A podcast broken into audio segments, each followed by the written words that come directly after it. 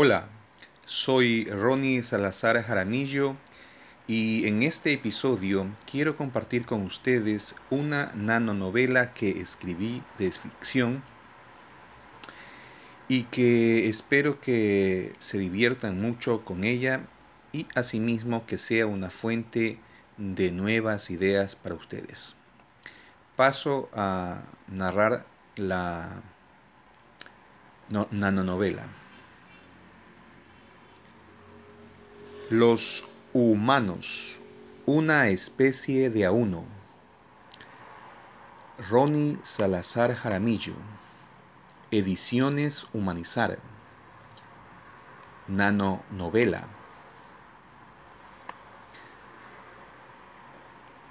Ronnie Salazar Jaramillo. Ediciones Humanizar. Los humanos, una especie de auno r salazar arroba i v f i c s t s j s s com. Guayaquil Ecuador. Primera edición abril de 2018 la presente obra es para uso personal de lectura. Queda prohibida la reproducción parcial o total de la presente obra para fines comerciales por cualquier medio físico, electrónico y o audiovisual, en forma idéntica, extractada o modificada, en cualquier idioma, sin el permiso por escrito del autor. Índice. Primero, un lugar para compartir. Segundo, la desaparición de los humanos.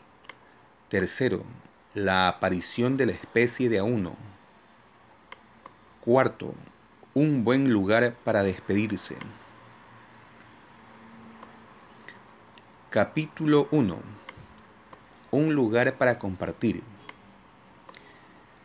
Dos individuos llegaron muy temprano por la mañana a un pequeño muelle, a las afueras de la ciudad.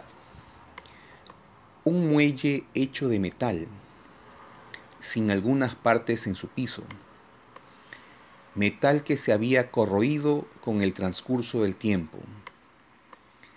Se sentaron y luego se quedaron observando hacia el horizonte, solamente los dos. La estructura del muelle se estremeció y sonó, debido al viento, varias veces durante la estadía de ellos en ese lugar. El, menor giró su cabeza en varias ocasiones hacia el mayor, y en cada una de ellas le sonrió. El mayor sintió cada una de esas sonrisas, giró su cabeza varias veces a la izquierda y le correspondió a cada una de ellas.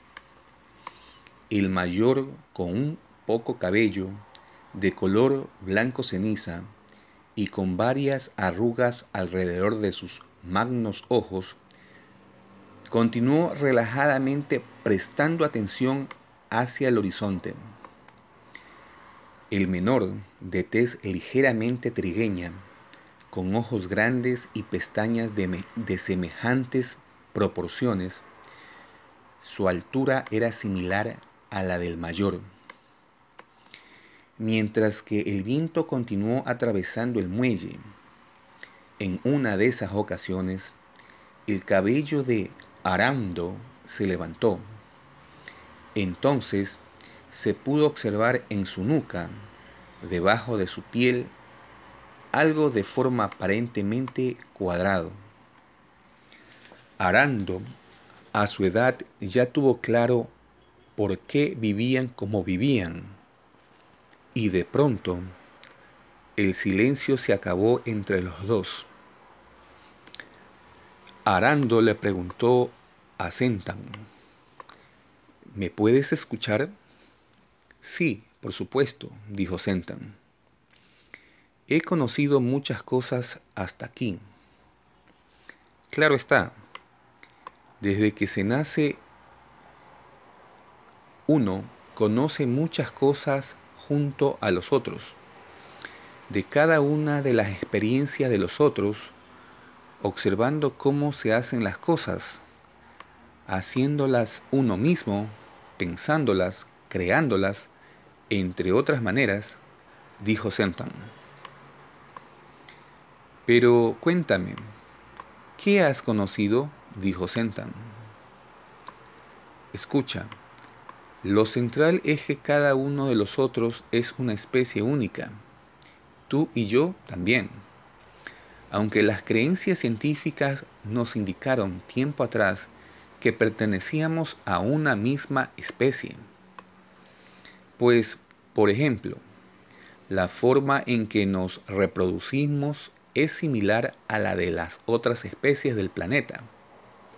Es decir, las estructuras biológicas reproductivas de la hembra y el macho se encajan y conectan. Esta conexión permite crear un nuevo ser.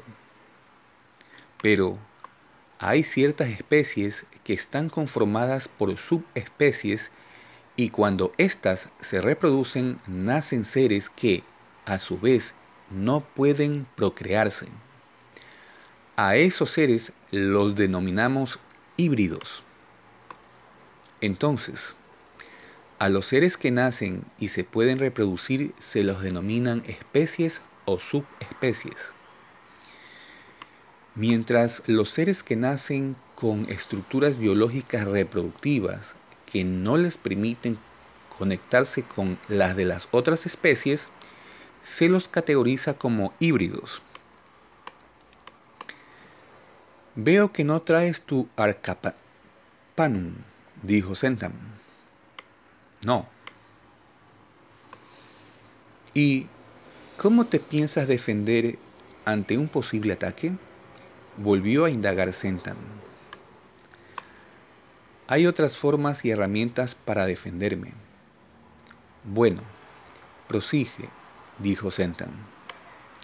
Sin embargo, al supuesto desde el enfoque biológico que sirvió para categorizarnos como una misma especie, se lo cambió.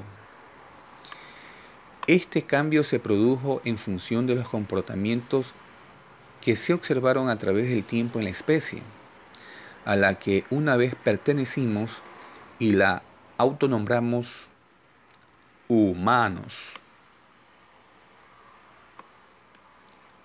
Capítulo 2. La desaparición de los humanos. Vaya, exclamó Aramdo, una de las cosas que nos distinguió como humanos de las otras especies fue que podemos asignarles sentidos a las cosas. También todos podemos tener diferentes significados de una misma cosa. Como especie, esto nos trajo tanto cosas favorables como desfavorables. Cosas positivas como el avance de la ciencia y la tecnología, mientras que desfavorables como las guerras. También nos permitió diferenciarnos entre nosotros mismos geopolíticamente en función de la territorialidad, nacionalidad y las etnias. Nuestras organizaciones y dinámicas sociales con similitudes y diferencias en diversos niveles en función de las distintas sociedades formadas por nuestra especie, una misma especie. Cada individuo cumplió un rol distinto con sus respectivas funciones e interacciones en diferentes ámbitos, en disímiles estructuras jerárquicas.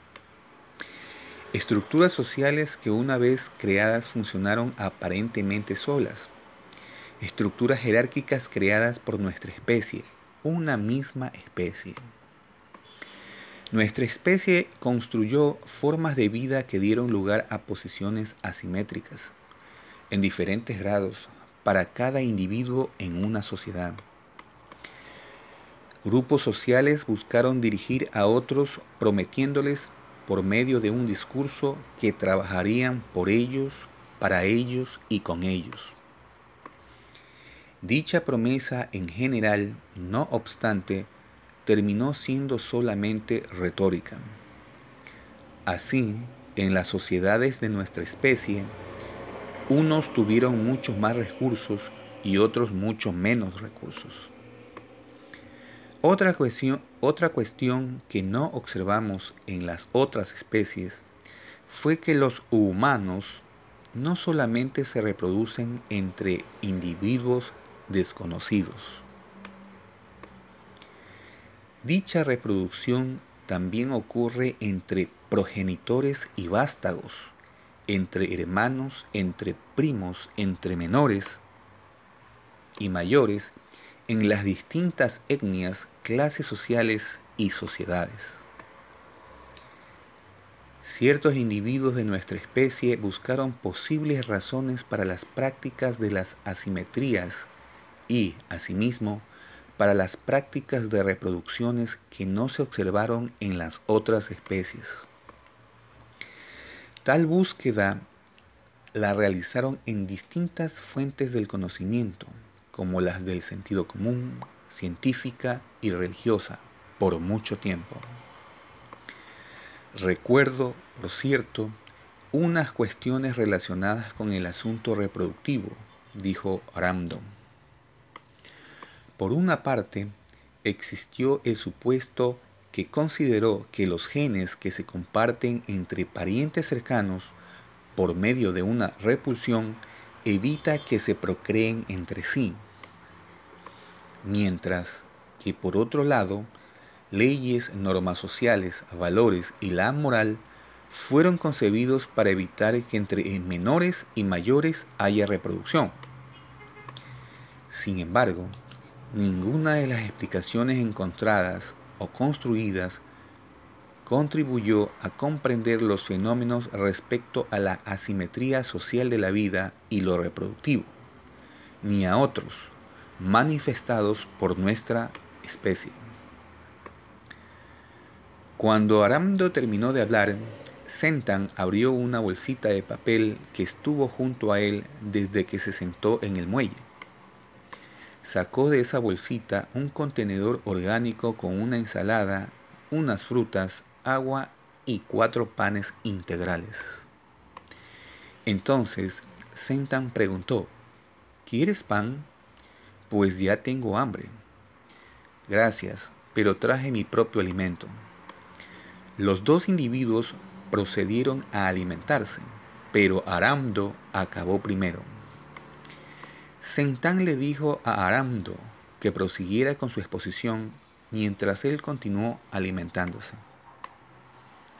Los humanos investigadores hallaron una explicación para los comportamientos que los humanos tienen y que no observaron en las otras especies continuó comentando Arando.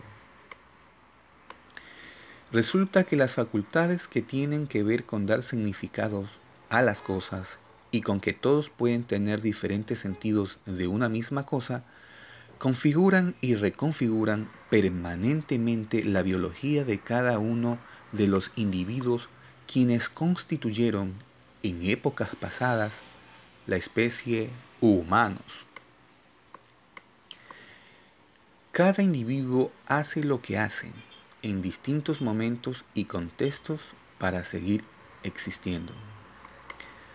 Por cierto, como arte de magia, la explicación a la que me estoy refiriendo, Sentan, sirvió para explicar absolutamente todos los comportamientos de los individuos quienes conformaron la especie humanos son esas facultades que los investigadores determinaron para recategorizar a los humanos en una especie de a uno. No éramos una misma especie. Nos habíamos categorizado incorrectamente. Actualmente, cada individuo que nace se lo considera como una especie única y el nombre de esta nueva especie es elegido por dicho individuo. Un mismo nombre, por tanto, no puede ser seleccionado por más de una especie individuo. Sentan, por ejemplo, es el nombre de tu, especie, Sentan. Capítulo 3 la aparición de la especie de a uno. Ahora, cada especie se cuida a sí mismo. Ya no existen las instituciones de control en las calles. No hay, además, organizaciones jerárquicas y gobiernos que gobiernen a otros. Cada especie individuo, quien ya adquiere las herramientas conceptuales, se dedica a construir bienes y servicios para el bien de las otras especies individuos. Cada especie individuo aporta para el bien de las otras con una actividad de la que disfruta haciendo. No obstante, hay ciertas tareas, como el tratamiento de la basura, en la que se turnan las especies individuos para realizarlas. Y de pronto, Sentan interrumpió a Aramdo y le dijo, Recuerda que hubo decesos en el transcurso del cambio hacia las nuevas formas de vida que existen en la actualidad. Sí, evidentemente, lo recuerdo. Reanuda Aramdo, dijo Sentam. Se crean y coordinan las tareas que se requieren para generar los productos que desea cada especie individuo. Existen nuevas organizaciones de vida y aparentemente funcionan solas. Las especies de individuos, quienes se agrupan para hacer las tareas en las que se turnan, lo hacen por menos tiempo, mientras que para realizar las tareas de las actividades que disfrutan se agrupan por más tiempo y cada especie e individuo, asimismo, dispone de tiempo para realizar muchas cosas, como viajar por el espacio. Por cierto, cada, cada localizador implantado en la nuca de cada especie individuo permite ubicarla en cualquier lugar dentro y fuera del planeta. Capítulo 4 un buen lugar para despedirse. El viento continuó atravesando el muelle y la noche se acercó. Sentan le dijo a Aramdo, lo que me acabas de comentar no es nada nuevo. Tienes razón. Bueno, me despido. Vuelvo a mis responsabilidades, dijo Aramdo. Que te vaya bien. Hasta luego, abuelo. Oh, lo siento por llamarte de esa manera, dijo Aramdo. No te preocupes. Ya hace mucho tiempo que no escuchaba esa palabra. Menos aún me la imaginaba. Aramdo se despidió de Sentan con un fuerte abrazo y se marchó. Sentan permaneció en el mismo sitio y continuó observando hacia el horizonte. Cubierta y o portada anverso. La presente obra, nanonovela, cuenta la espacio corrección. Cubierta y o portada reverso. La presente obra, nanonovela, cuenta la historia de unos individuos quienes creyeron por un largo tiempo que pertenecían a una misma especie, los humanos. Ellos encontraron o construyeron explicaciones para unos comportamientos que tienen, pero para otras conductas no les ayudaron a comprenderlas. Un buen día, sus científicos hallaron o construyeron una explicación que les permitió comprender totalmente todas sus conductas. Las formas de vida de esos individuos cambiaron. En el transcurso del cambio hubo individuos quienes dejaron de existir. Todo se mejoró, sin embargo, con el pasar del tiempo. Y los individuos quienes conformaron la especie humanos Ahora cada uno de ellos, una especie única, pudieron coexistir y seguir con sus respectivas vidas. Los humanos, una especie de a uno. Ronnie Salazar Jaramillo, Ediciones Humanizar, Guayaquil, Ecuador.